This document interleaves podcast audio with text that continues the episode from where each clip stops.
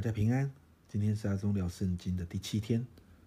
今天的进度我们会看到约伯记十三到十四章，但我们要前情回顾到十二章，因为这是约伯面对第三个朋友的回应。他整整回应了三章。约伯这段的回应不单单只是针对手法，火气越来越大的他，更是对着这三位朋友同时开枪。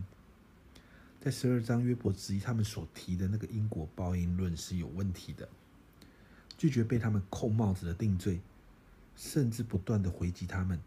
难道神只把智慧给你们吗？接着，约伯看起来好像是在赞美神，但实际上他在向三个朋友表明：你们认识的神，我也认识。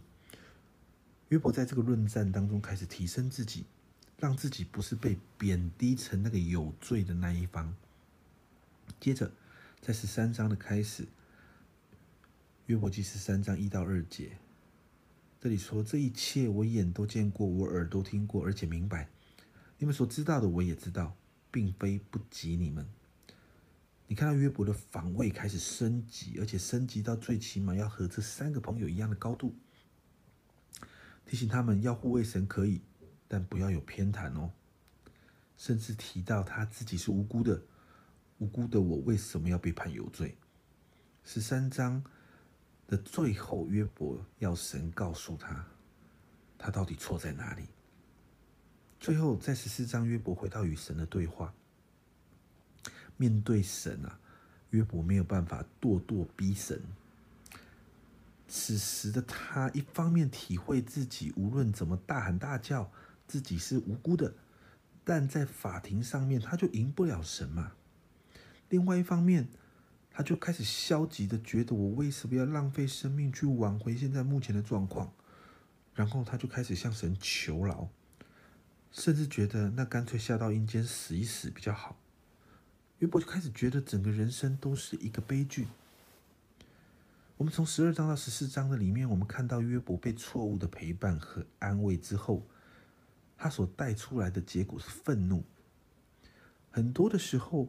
好心的方式如果是错的，不见得会带出好的结果来，很容易造成安慰人的一方挫折，被安慰的一方就觉得二次伤害。这是我们在这段经文中看到的第一个重要的部分。我们的好心好意是需要从神的眼光里面来看的，是需要好好的带到神的面前祷告寻求。才发出来，才能开始做的。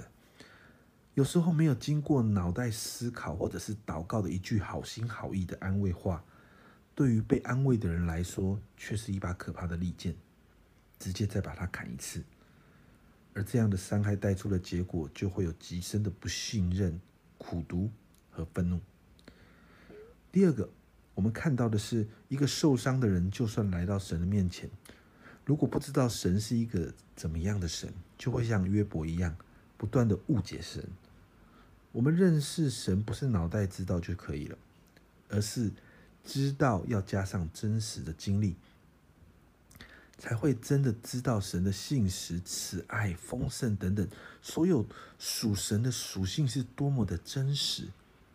其实整本约伯记就是在记录约伯怎么样重新认识神的过程。